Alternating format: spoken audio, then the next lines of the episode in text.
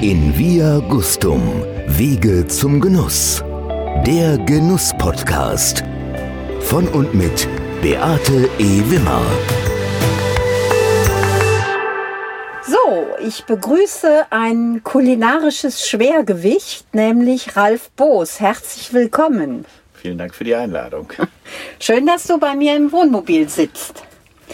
Ralf, damit meine Zuhörer oder unsere Zuhörer mal ein wenig erst so ein Gefühl für dich bekommen, fünf Fragen, die ich dich bitte kurz und knackig zu beantworten. Du weißt doch, kurz und knackig kann ich nicht. Das machen wir später. Ich bin ein Mensch, der, Auf jeden Fall genießen kann. wenn ich in deinen Kochtopf gucke, was sehe ich da? Ja, du wirst erstaunt sein, dass du bei mir wahnsinnig viel Gemüse und sowas findest, weil ich eigentlich größtenteils vegetarisch lebe. Seit, Seit, ich Zwei habe, glaube ich, ja, ungefähr im März werden es zwei Jahre. ja, da kommen wir gleich nochmal drauf. Meine Vorlieben außerhalb des Kochtopfes? Ja, also ich bin auf jeden Fall ein Familienmensch. Also meine Vorlieben sind Reisen mit meiner Familie, mit meinen, ich habe drei wunderbare Töchter, zwei Enkelkinder und eine Frau, die ich über alles liebe. Und meine Freizeit besteht darin, dass ich mit denen am liebsten verreise oder natürlich am Wochenende nicht verreise, sondern meine Zeit verbringe. Kocht ihr auch schon mal zusammen? Ja, wir kochen zusammen, wobei ich mehr so derjenige bin, der aus der Küche geschubst wird, weil ich bin also nicht sehr ordentlich, sage ich jetzt mal. Okay. Ne? Also ich habe jetzt nicht diese professionelle Eigenschaft, dass man zwischen dem Kochen immer sofort alles wegwischt und so, so wie es eigentlich sein sollte, Ja. sondern ich bin da so ein bisschen chaotischer drin. Aber ich koche lecker. Visionen in deinem Leben? Ja, meine Visionen sind tatsächlich, dass ich im hohen Alter diese Sachen, die mir am aller, allermeisten Spaß machen in meinem Beruf, das sind Vorträge halten, das sind Berichte schreiben, Bücher schreiben, dass ich mir dafür mehr Zeit nehmen kann und dass ich das Tagesgeschäft gerne mit Abstand beobachte und meinen Kindern übergeben würde. Das ist also das, was auf der einen Seite Vision ist, aber auf der anderen Seite auch schon konkrete Planung ist. Ja. Ich denke, bei der nächsten Frage weiß ich auch die Antwort, aber du wirst sie uns selber geben. Das Wichtigste in deinem Leben ist. Natürlich meine Familie, du hast vollkommen recht, es war keine andere Antwort zu erwarten und wer mich und meine Familie und diese Nähe kennt, der weiß, dass das auch wirklich jetzt kein hohler Spruch ist, sondern dass das wirklich gelebte Philosophie ist, die auch nicht einseitig ist. Lebensqualität. Also meine Lebensqualität besteht wirklich daraus, dass ich, ich war ja immer fleißig, ich war ja nie jetzt irgendwie jemand, der sich zurückgelehnt hat. Und meine Lebensqualität besteht wirklich darin, dass ich mich jetzt tatsächlich zurücklehnen kann, weil ich ein Team und eine Familie um mich habe, auf die ich mich wirklich verlassen kann. Großartige Töchter, die Ja, dich unterstützen. Absolut, absolut. Ja. Und zwar drei Töchter, drei verschiedene Menschen. Ja. Drei ganz verschiedene Menschen. Und das Einzige, was sie wirklich eint, ist, dass sie alle drei wundervoll sind. Ja. Und dich lieben. Das hoffe ich. also, Also- ich liebe sie sehr. Ich liebe sie sehr. Ja, das weiß ich. Aber ich weiß auch umgekehrt, dass sie dich auch lieben. Ralf, wenn mich jemand fragen würde, kennst du einen facettenreichen Mann? Ich würde also sofort sagen, ja, der sitzt in Meerbusch auf der Grünstraße 34b. Ralf Boos. 24C, aber sonst okay. 24c, also, aber du hast ja mehrere Gebäude hier, also irgendwie findet man dich, auch fünf Häuser weiter. Also ich würde tatsächlich dich mit als erstes nennen, weil du nicht nur Koch bist, du hast nicht nur einen gigantischen Feinkosthandel aufgebaut, du bist nicht nur ein wunderbarer Mensch, ein toller kulinarischer Freund, darf ich wohl auch hier so ganz offen sagen. Du bist Schriftsteller, du bist Autor, du bist ein Hans Dampf in allen Gassen. Gibt es eigentlich noch irgendeine Ecke in der Welt, die kulinarisch bedeutend ist, die du nicht kennst? Ja, es ist schon verrückt, dass dieselbe Frage ist mir vor drei Jahren oder vor vier Jahren mal gestellt worden. Und dann habe ich gesagt, ja, es gibt eine Gegend, die muss ich unbedingt kennenlernen und das ist Südamerika. Das war, weißt du, wo diese äh, peruanischen Ja. äh, Köche plötzlich auf Platz fünf und acht auf der Weltrangliste Ja. waren. Und äh, das hat aber nur zwei Jahre gedauert und dann bin ich nach Südamerika gefahren und habe eine kulinarische Tournee gemacht von Brasilien, Argentinien, Chile und Peru und habe ich auch alles, ja. hab die Länder besucht, habe die Restaurants da besucht, habe die Winzer besucht und auch die Bauern und, und die Produzenten der nativen Lebensmittel. Und es gibt natürlich Ecken, wo ich sage, da war ich noch nie, aber das ist jetzt auch nicht so, dass ich unbedingt, ich sage jetzt mal, nach Vietnam muss. Ich war oft in Asien, das heißt, asiatische Küche ist auch für mich kein Fremdwort. Ich habe Reisen durch China und durch Japan gemacht. Ich war in Thailand, aber es gibt da, Asien ist so groß, genauso wie die, die Russland wahnsinnig groß oder beziehungsweise die ehemaligen Sowjetrepubliken, Kasachstan, Astrachan, Aserbaidschan, alles Kaviar produzierende Länder, Iran. Aber das ist nichts, wo ich sage, da muss ich unbedingt mhm. mal hin. Ich will nicht unbedingt nach Russland. Also es ist jetzt nicht so, dass mir das Herz deswegen. Weil dir die Verhältnisse, so. die, die menschlichen Verhältnisse da auch nicht ganz liegen? Ja, es ist natürlich so, ich habe in meinem Privatleben und in meinem beruflichen Leben, das verschwimmt ja immer miteinander. Es ist ja jetzt nicht so, dass ich nur Privatmann bin von 18 bis 8 Uhr und nur Geschäftsmann von 8 bis 18 Uhr. Das verschwimmt ja immer miteinander. Und wenn ich jetzt irgendwo hinfahre, weil ich da gerne auch mal die kulinarischen Besonderheiten kennenlernen möchte, dann habe ich natürlich im Hinterkopf auch, dass ich das auch irgendwie benutzen möchte in meinem beruflichen Leben. Und wenn ich aber schon von vornherein weiß, das wird sowieso nichts, weil wir können nichts nach Russland verkaufen. Alles, was man da hinschickt, wird unterwegs geklaut oder wird von irgendeinem Zöllner beiseite geschoben und genauso in die andere Richtung. Also dann fehlt mir so ein bisschen dieser Funken der Motivation dafür. Wenn man da ist, ist es bestimmt toll. Also ich habe jetzt mit Leuten gesprochen, die in St. Petersburg waren. Ich wusste gar nicht, dass das so nah ist. Das ist direkt hier um die Ecke. Ne? Und sie sagen, es wäre wundervoll gewesen und ist so. Aber ja? ich selber habe eben nicht. Aber es den, ist schwierig genau nicht den Drang dahin zu fahren, weil da ist quasi zumindest eine professionelle Enttäuschung ja mit eingebaut. Ne? Also was wir ganz klar hören von dir, dass für dich das Gesamtpaket einfach stimmen muss, auch das Menschliche spielt da eine wesentliche Sicherlich. Rolle. Ralf, du bist mir das erste Mal wirklich aufgefallen, menschlich, wenn man dich sieht, kommt man an dir gar nicht vorbei, bist ja eine Erscheinung, aber medial bist du mir wirklich aufgefallen als Trüffelpapst. Du hast auch ein Buch geschrieben, was ein Bestseller geworden ist, was ja auch ausgezeichnet wurde. Ich bin selber in dem Besitz, ich habe sogar dabei heute hier an Bord. Und du hast mir mal gesagt, 80 Prozent der in Deutschland gehandelten Trüffel gehen durch deinen Handel. Ja, das ist jetzt eine mathematische Größenordnung, weil wir importieren jedes Jahr, nicht jedes Jahr gleich viel, aber immer ungefähr 8000 Kilo frische Trüffel. Und es gibt so ein statistisches Bundesamt, das regelt, wie viele offiziell importiert werden. Ach so, okay. Und da kann man nachschauen und wenn man sich genug Zeit nimmt, um diese komplizierten Mechanismen zu verstehen, dann wird man eine Zahl hinterher rausbekommen, die bei 10 Tonnen liegt. Das heißt, so 10 Tonnen werden offiziell importiert und wir machen Intrastat-Anmeldungen für 8 Tonnen. Also 80 Prozent der importierten Trüffel gehen durch unser Lager. Es gibt natürlich da zwei Ligen. Das die eine Liga ist die der Trüffelhändler. Trüffelhändler haben in vielen Ländern einen Nachteil und zwar zum Beispiel in Italien ist es so, dass nicht der Verkäufer die Steuer abführt, sondern der Käufer. Mhm. Wenn ich also als Trüffelhändler in Italien Trüffel kaufe, dann zahle ich jetzt mal, ich sage jetzt mal für ein Kilo weiße Trüffel 2000 Euro zum Beispiel, muss aber 25 Prozent nochmal zusätzlich als Steuer abführen. Jetzt gibt's die zweite Liga, das sind Leute, die keine Trüffelhändler sind, sondern das sind Leute, die kaufen in Italien Trüffel und verkaufen die in Deutschland, wandern mit Plastiktüten durch die Restaurants und die ist das haben, dann unter der Hand? Oder? Ja, ja, ah, absolut. Ah, okay, ja. Die haben natürlich einen Kostenvorteil von 25 Prozent, weil die natürlich auch beim Einkauf ja. keine Steuern zahlen sind ein wirkliches Ärgernis, weil das ist ja klar, wenn ich für 2000 Euro kaufe plus Steuern, ich brauche auch eine Marge, dann bin ich irgendwann bei 3500 Euro oder sowas. Und wenn dann einer kommt und sagt, bei mir kostet das aber nur 2300 Euro, dann heißt das ja nicht, oh, der Boos musste ja auch noch Steuern zahlen dafür, nee, nee. sondern der Boos ist eine Apotheke, der, ja. der, der, kocht uns ab Klar. hier. Das ist eigentlich das Ärgerliche mhm. daran. Nicht, dass ich denen das Geschäft nicht gönne. Also ich ja. habe noch nie was gegen Wettbewerb gehabt, nee, in keinster Art und Weise. Aber das ist halt Kampf mit unfairen Mitteln. Und deswegen, also so weit es geht, bin ich dann auch ein Freund davon, wenn man eben diesen, sag ich mal, diesem Schwarzgeschäften einfach irgendwo einen Riegel vorschieben könnte, weil noch nicht mal wegen des verloren gegangenen Geschäftes, also damit kann ich wirklich gut mhm. leben.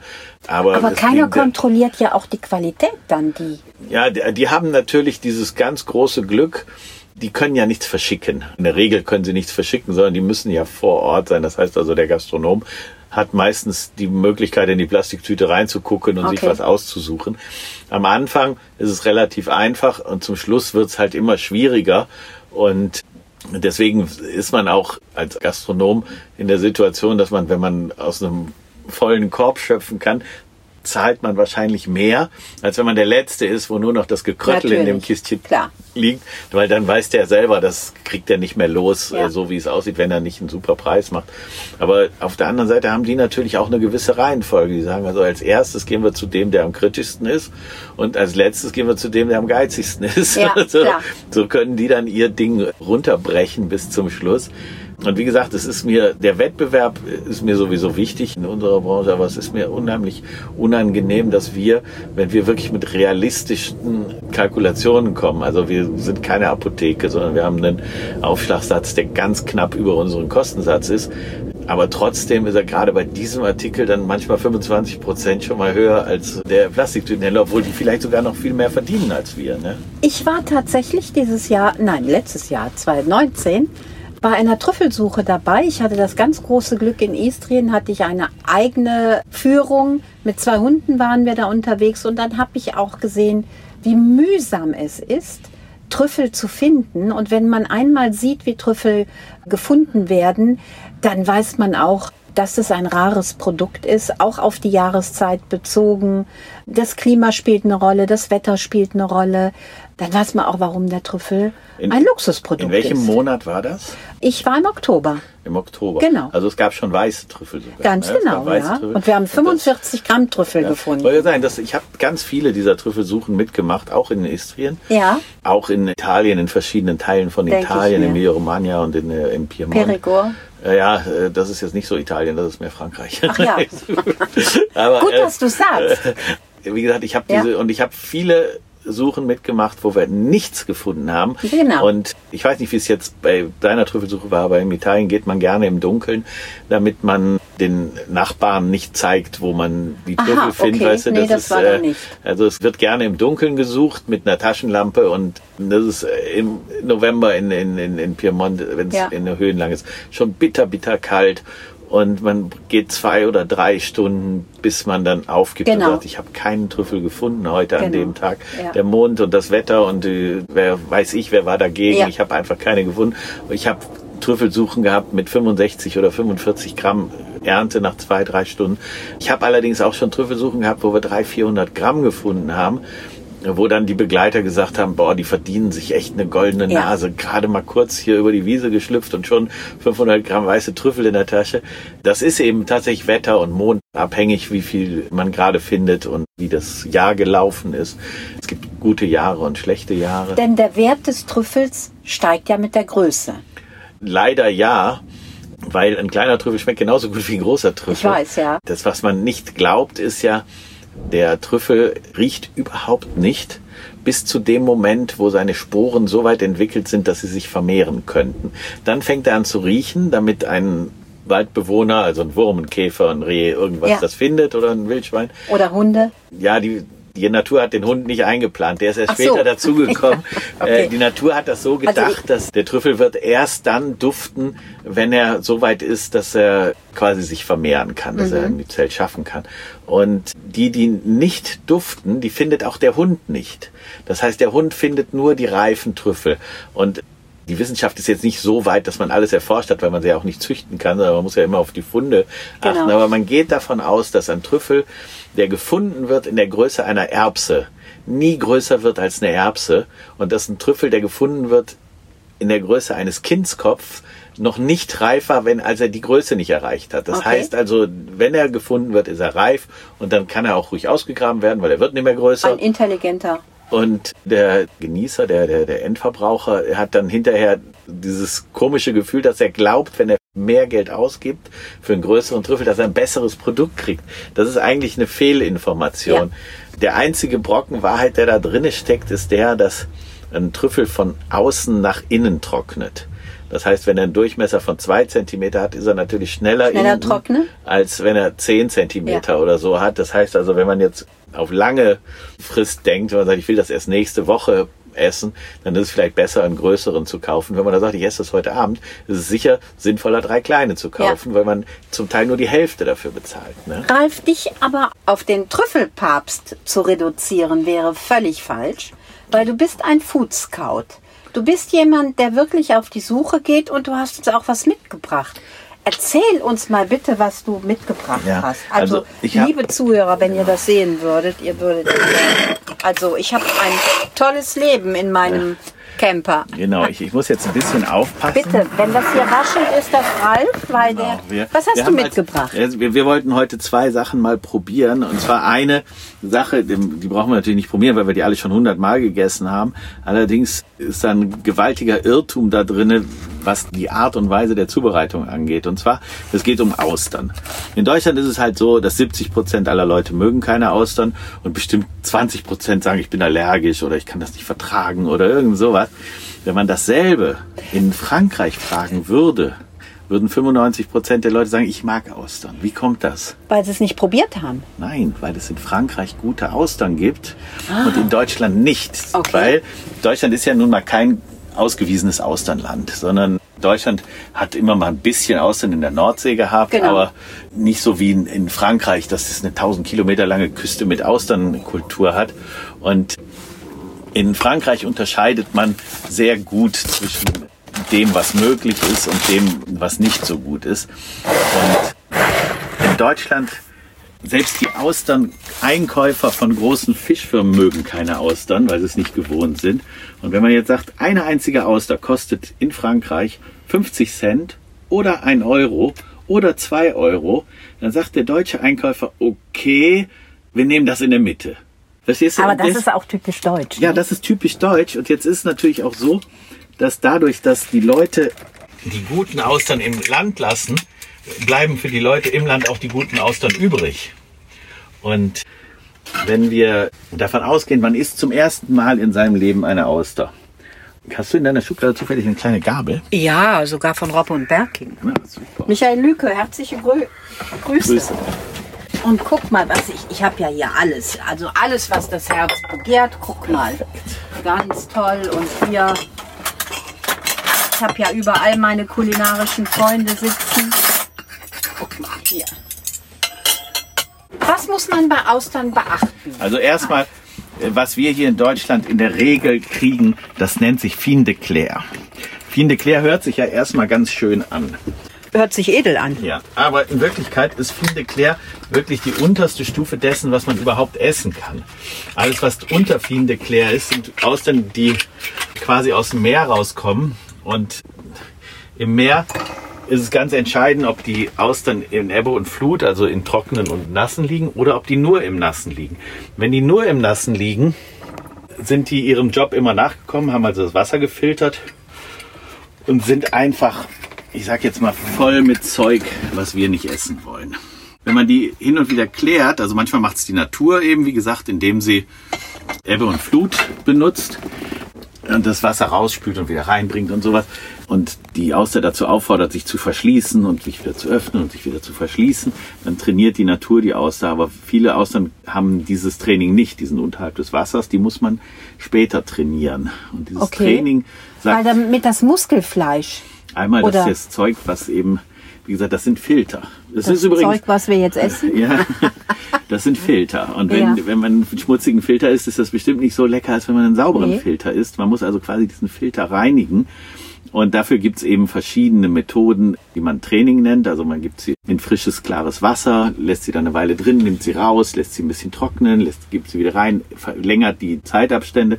Dadurch trainiert sich der weiße Muskel. Das machen schon die Austernbänke. Das machen die Austernbänke. Ja. Wie gesagt, in, in Sylt ist es so, dass es größtenteils im Meer stattfindet, weil die Austernbänke ja Outside. aus sind, im Watt sind, also außerhalb, innerhalb. Ja. Die werden nur noch ganz kurz zum Schluss in Klärbecken gelegt. In anderen Ländern ist es so, dass die auch über Tage oder Wochen manchmal im Klärbecken sind, je nachdem, wie die Tiden sind, wie alt die Austern sind, wie groß die Austern sind.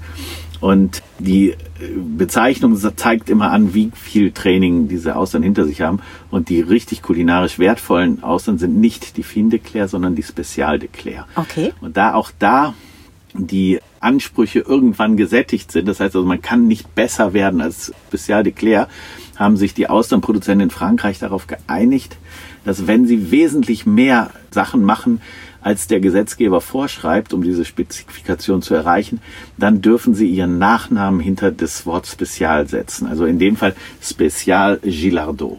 Aha, Und Spezial okay. Gilardot ist die beste Auster der Welt. Und das die ist jetzt nicht, jetzt? ja, die essen wir jetzt. Wow. Ich zeige dir jetzt auch mal, wie man Austern isst, damit man sie genießt. Weil die meisten Leute nehmen die Austern, tun die Schale an den Mund, Genau. Fehler Nummer eins, und schlürfen die dann, Fehler Nummer zwei. Weil das, was ich hier jetzt gerade wegschütte, das Wasser, das muss man nicht haben, das sollte man auch nicht haben.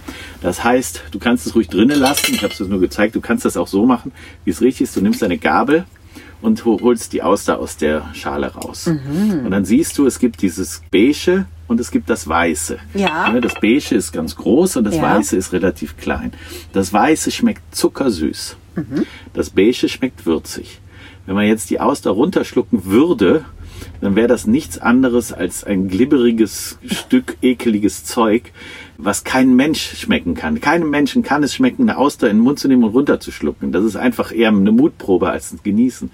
Wenn man sie kaut, kommt man langsam dahinter, dass es irgendwie lecker sein kann. Bei einer Fin de Claire wäre es total glibberig. Also es ist ganz schwierig zu kauen, weil das ein ekliges Gefühl ist. Umso besser die Auster trainiert ist, umso weniger glibberig ist es, sondern es geht mehr in die Richtung von so leicht angebratenen Kalbsbries Mhm. von der Konsistenz. Aber du hast uns dazu auch noch Bier mitgebracht. Ja, und zwar auch von der Nordsee. Also nicht Champagner, diese, liebe- diese Austern sind natürlich nicht von der Nordsee, sondern aus Frankreich, aber Ja. in der Nordsee gibt's ja welche. Wollen wir denn eins davon ja, aufmachen? ein helles Bier zur Auster. Man trinkt das helle Bier zur rohen Auster und das dunkle Was Bier Blondes. zu was Blondes, genau. Okay. Was Blondes ist zur rohen Auster und was Dunkles ist zur gebackenen Auster. Aha, okay. Ne, das hat also Bier. Das passt dann zu den Röstaromen. Ah, ganz genau. Okay. Richtig erkannt. Und wenn wir jetzt Prost, mein kulinarischer Freund. Zum Wohl. Cheers. Ausgezeichnetes Bier. Ausgezeichnetes Bier. total. Super. Geht gut über den Mineralisch Knorpel auch, auch. ja. ne? Das heißt, es hat so einen guten Trinkfluss. Ja. So, das- jetzt schau noch mal hier, dieses Weiße ist Ja. das, was zuckersüß ist. Ja. Das Beige ist das, was würzig ist. Und nur wenn wir das Süße mit dem Würzigen mischen, dann wird's ein Genuss. Das heißt, du musst gucken, dass du das in die Backenzähne kriegst, dass Ja. du das, das Weiße ist auch etwas fester. Und dann musst du anfangen zu kauen und nicht dreimal kauen und schlucken, sondern 10, 20 Mal kauen, weil sich dann das Süße mit dem Das Würzigen entfaltet mischt. dann auch. Und dann weiß man erst, warum Auster mal oder eigentlich eine der größten Delikatessen in diesem Planeten ist. Aber dann machen doch diejenigen, die Zitrone draufgeben. Hm. Aber jetzt kauen wir erstmal. Ich kann dir währenddessen weitersprechen. Die, die Zitrone draufgeben, das ist ein Relikt aus der Zeit, als die Austern noch, sag ich mal, mit wenig Kühlung gearbeitet haben. Weil, wenn man die auf 2 Grad runterkühlt, ist der Kreislauf, der Stoffwechsel von der Auster relativ auf Null runtergefahren. Und wenn man die jetzt auf 10 Grad erhöht, leben die ja trotzdem weiter, aber die haben wieder Stoffwechsel. Das heißt also, die scheiden aus und so weiter. Und um diese ganzen Stoffwechselprodukte zu übertünchen, nimmt man Zitrone. Wenn man so eine Auster hat, stört die Zitrone. Wenn man eine Auster hat, die nicht so gut ist, dann hilft die, dass man sie überhaupt runterbringt. Das ist wie mit Also, einem schlechten Weißwein, den gut runterkühlen. Richtig. Naja. Aber was ich jetzt hier wirklich festgestellt habe, und ich glaube, ich habe zum ersten Mal eine Auster so gegessen, dass sie auch ganz unterschiedliche Konsistenzen Ja. hat. Und das macht es dann spannend. Ja, und vor allen Dingen, dieser Auster ist ja überhaupt nicht glibberig. Es Nee. ist ja nicht Nee. so, dass man denkt, man müsste da jetzt durch, sondern man könnte das jetzt eine ganze Weile kauen. Und wenn man sie runtergestuckt hat, hat man nicht das Gefühl, Gott sei Dank, ich habe es hinter mir, sondern eher das Gefühl, oh, bitte noch eine, die nächste bitte. Und das was Helles, was Blondes hier von Sylt. Pape. Genau, vom Alexandro Pape. Mit seinem Trinkfluss. Also du hast jetzt wirklich die Nordsee am Gaumen. Ja, Und das wird perfekt begleitet von der Auster. genau. Und jetzt noch mal eben, was wir hatten ja eben schon mal angedeutet, dass ich eigentlich kein Fleisch esse. Genau. Aus professionellen Gründen natürlich. Ich bin ja eben Lebensmittelhändler, also ich probiere natürlich. Aber tatsächlich ist die Auster vegetarischer als der Pilz. Und zwar folgendes. Eine Auster hat, wenn sie geboren wird, ein Gehirn. Dieses Gehirn braucht sie, um sich irgendwo festzusetzen. Irgendwann hat sich die Auster festgesetzt und das Erste, was die Auster dann macht, die verzehrt ihr eigenes Gehirn, weil das die größte Menge Energie verbraucht und sie braucht es nie wieder. Alles, was jetzt kommt, ist ein Impuls. Also jetzt kommt nicht mehr äh, Nachdenken, was tue ich oder irgend sowas, sondern das, was jetzt kommt, ist in der Genetik der Auster drinne. Die sind also nur noch ein reiner Filter. Und dieser reine Filter hat kein Gehirn, was irgendwelche Nervenbahnen leitet. Also es ist jetzt nicht so, dass das der Auster weh tut, wenn man sie isst. Mhm. Deswegen kann man eine Auster bedenkenlos roh essen. Also es ist no, no, Das no was Hirntotes. Genau, no brain, no pain. Okay, ja. Und ein Pilz wiederum, das wissen die wenigsten Leute, kommuniziert miteinander. Also wenn sie einen Pilz haben, sie, was sie sehen, ist immer nur der Fruchtkörper von einem Pilz. Also der Pilz an sich ist was ganz anderes. Das ist ein Myzel, also ein, sage ich jetzt mal, dreidimensionales Spinnennetz unterirdisch. Und an diesem Spinnennetz gibt es eben Fruchtknoten und diese Fruchtknoten Was ja auch ganz viel in Symbiose mit mit irgendetwas. Pflanzen, mit Bäumen, mit Genau. Wurzeln.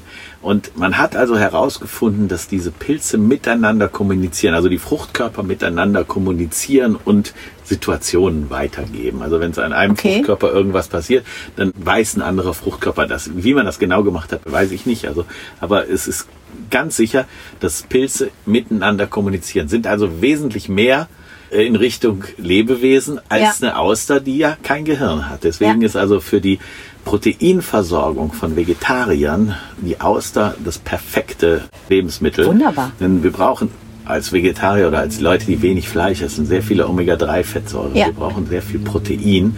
Und mit rein vegetarischen Mitteln ist es immer eine Gratwanderung. Also selbst ich als, als wirklicher Lebensmittelspezialist habe Schwierigkeiten, meine, also ich selber wiege ja über 100 Kilo. Das heißt also, nur um meinen Baustoffbedarf an Proteinen aufrechtzuerhalten, brauche ich mindestens 100 Gramm Proteine am Tag. Und ich weiß, wie viel Protein in jedem Lebensmittel drinne sind und ich weiß auch, in welchen Zeitabständen man diese Proteine zu sich nehmen müssen, damit sie nicht ausgeschieden werden. Und für mich ist es schwierig, genug Proteine zu kriegen, obwohl ich alles genau weiß. Und für einen Veganer, der nicht professionell ja- Veganer ist, ein Exakt. unfassbar schwieriges Ja. Unterfangen. Es ist fast wissenschaftlich, weil die Proteine der Lebensmittel für Veganer noch schwieriger bereitzustellen B12 fehlt sind. in Gänze. Ja, und wir haben ja noch die Möglichkeit, als Vegetarier, wir essen Käse und Milchprodukte, Ja. Quark, alles Sachen, die Eier. Ich Wenn sag mal, normaler bist, genau. Vegetarier bist. Genau. ich jetzt. Also, dann hast du deine Proteine. Er unterscheidet. Die, die, die sehr hochwertig sind. Ja. Ne? Also das Protein aus ti- tierische Protein ist wirklich hochwertig. Pflanzliche Proteine sind nicht so hochwertig, weil die Aminosäuren nicht komplett sind. Also man braucht 14 Aminosäuren, um Protein daraus zu bilden. Und wenn eine oder zwei fehlen, schafft der Körper es nicht daraus, Protein zu machen. Das heißt, er scheidet es wieder aus. Deswegen muss man immer Soja mit Nüssen und irgendwie Ja. so damit alles kombinieren. Also es ist tatsächlich auch bei mir, ich esse ja zweimal im, im Monat Fleisch, Mhm. dann auch sehr bedacht und ich will wissen, wo es herkommt. Ich war jetzt kürzlich bei Lucky Maurer, da Mhm. geht dir ja das Herz auf, wenn du ihn siehst. Ich bin ein Verfechter von Otto Gourmet und ich merke aber doch tatsächlich, wenn ich dann ein richtig gutes Stück Fleisch gegessen habe, es gibt dir Energie. Ja, natürlich, natürlich. Also, wie gesagt, ich, ich habe ja auch nie etwas gegen Fleisch gehabt oder gegen Fisch oder gegen Meeresfrüchte. Ich habe unfassbar viel dagegen, wenn man mich ungefragt mit, mit Medikamenten vollstopft. So ist es, ja. Oder mit Penicillin. Das ganze Das- Tierleid, was Das ist natürlich der eigentliche ausschlaggebende Punkt ist, ich kann niemanden dazu motivieren, mehr auf das Tierwohl zu achten, wenn ich es selber nicht tue. Ja. Ich kann nicht Wasser predigen und Wein trinken. So ist das es. geht nicht. Ja. Und für mich ist es so, dass ich sage, ich selber entscheide mich gegen Fleisch und Fisch und Meeresfrüchte.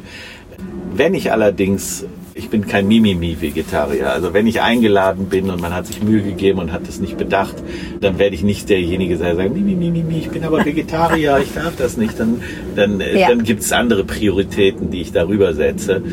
Und wenn ich genau weiß, wo es herkommt, So ist es bei dann, mir auch. Äh, dann, dann esse ich das auch. Allerdings ist es beim Fleisch unfassbar schwierig, dieses zu beurteilen. Und selbst bei also einfachen Sachen wie, wie, wie Eiern, wo man sagt, okay, an Stempel kann man schon sehen, ist aus Bodenhaltung oder aus Birgit. Nee, äh, selbst da ist es noch am besten, man kauft die Eier beim Bauern um die Ecke, wo man, die, wo man die Hühner kennt, weil Ja. was da mittlerweile getrickst Ja. wird. Und Ah, ich trinke übrigens auch keinen Alkohol, wie du siehst. Und vor allen Dingen nicht vor 14 Uhr, Ja, bevor die bis 14 Säufersonne Uhr, aufgegangen genau. ist. Deswegen, also wie gesagt, Austern ist eine mördergute Addition für alle, die weniger Fleisch essen wollen oder die überhaupt vegetarisch leben und, und, und Proteinquellen suchen, die schmackhaft sind. Aber man muss eben sagen, nicht jede Auster ist schmackhaft. Also ich selber kann keine Auster essen, die nicht wirklich gut ist. Ja. Also eine schlechte Auster runterzuwürgen, äh, ich werde wirklich grün im Gesicht Ja, davon. geht mir auch so. Und während für eine Gilado kann ich nachts aufstehen und ich, äh, ich habe schon Unmengen davon gegessen. Also nicht, nicht weil, weil sie da waren, sondern weil ich einfach Lust hatte, weiterzumachen. Ich hatte einfach Lust, weiter zu essen. In Via Gustum, der Genuss-Podcast. Das Gespräch mit Ralf Boos geht weiter in der nächsten Episode.